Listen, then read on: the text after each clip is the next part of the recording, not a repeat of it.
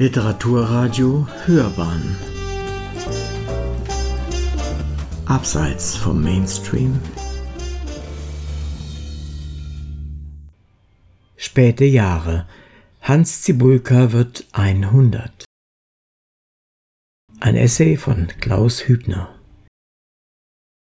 Vor allem mit seinen Ostsee- und Thüringer Tagebüchern war und ist Hans Zibulka er lebte 1920 bis 2004 in den nicht mehr ganz neuen Bundesländern ziemlich populär.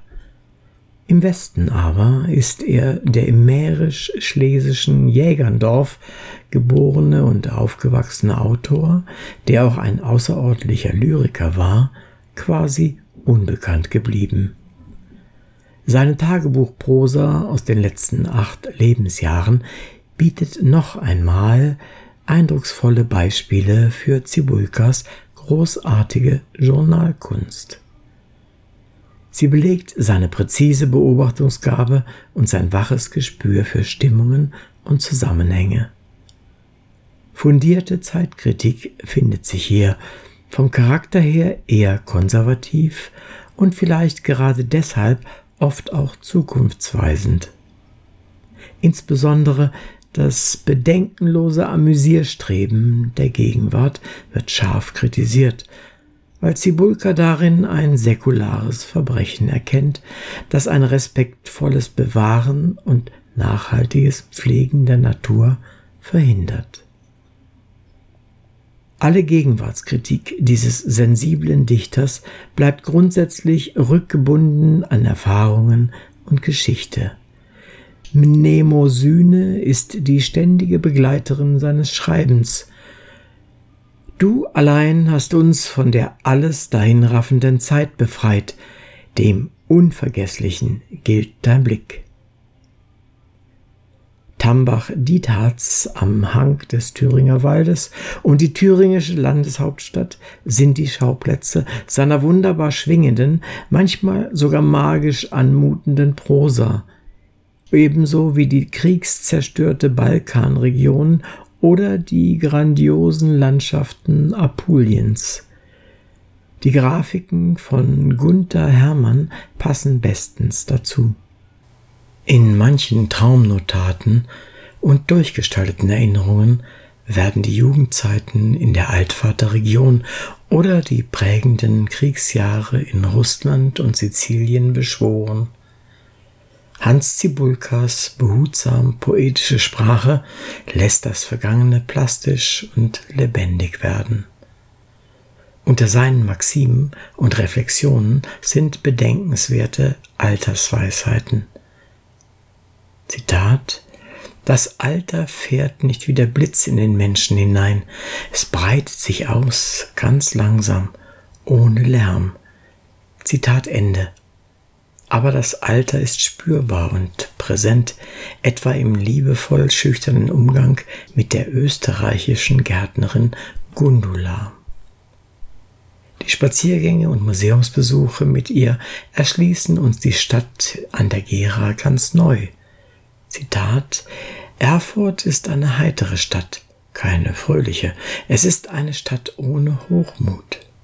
Zitat Ende.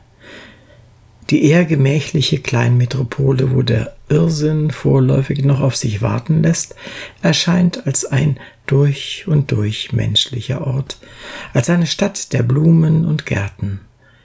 Dort, wo der Gärtner in uns stirbt, stirbt das Leben.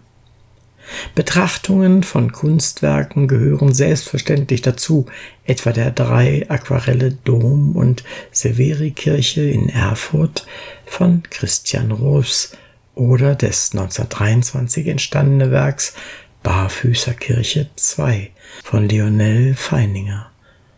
Auch die skandalösen Hinrichtungen auf dem Petersberg kurz vor Ende des Zweiten Weltkriegs lässt er nicht in Vergessenheit geraten. Mit der Lokalgeschichte ist der Autor eng vertraut. Zitat Eckhart und Luther, welch ein Gegensatz in ein und derselben Stadt. In beiden ist Schicksal europäisches Schicksal. Zitat Ende. Hans Zibulkas Prosa ist handwerklich solide und durchgearbeitet, reflektiert und geschliffen, und vor allem ist sie durchgängig und vor allem ist sie durchgängig grundsympathisch. Einige Gedichte sind übrigens auch dabei, Lektüre-Notizen ebenfalls. Manches liest sich nach den Erfahrungen der letzten Monate anders als zuvor. Zitat Wer scharfhörig ist, kann von Zeit zu Zeit die große Mühle mahlen hören. Keiner weiß, auf welche Art und Weise die Natur zurückschlagen wird, doch ihre Schläge werden furchtbar sein. Die Natur hat ein längeres Gedächtnis als der Mensch. Zitat Ende.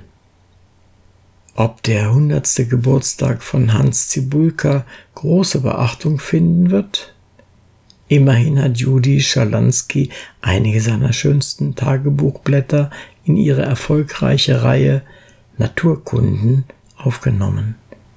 Hiddensee erscheint in Sanddornzeit als verwunschene und bezaubernde, beinahe mythische Insel, als eine Art Gesamtkunstwerk der Natur das, wie dieser Autor schon vor 50, 60 Jahren klar erkannt hat, dringend geschützt und bewahrt werden muss. Frühe Ökoliteratur aus der DDR? Vielleicht. An Aktualität haben Zibulkas poetische Aufzeichnungen jedenfalls nicht verloren. Lesenswert.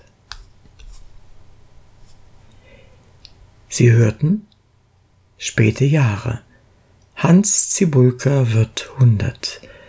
Eine Erinnerung von Klaus Hübner. Es las Uwe Kulnig.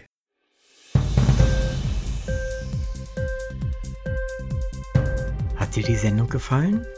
Literatur pur, ja, das sind wir. Natürlich auch als Podcast.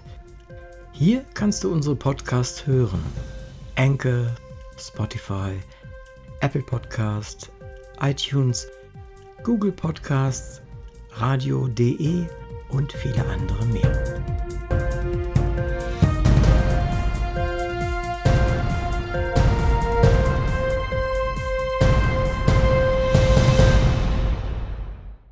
wspólnych.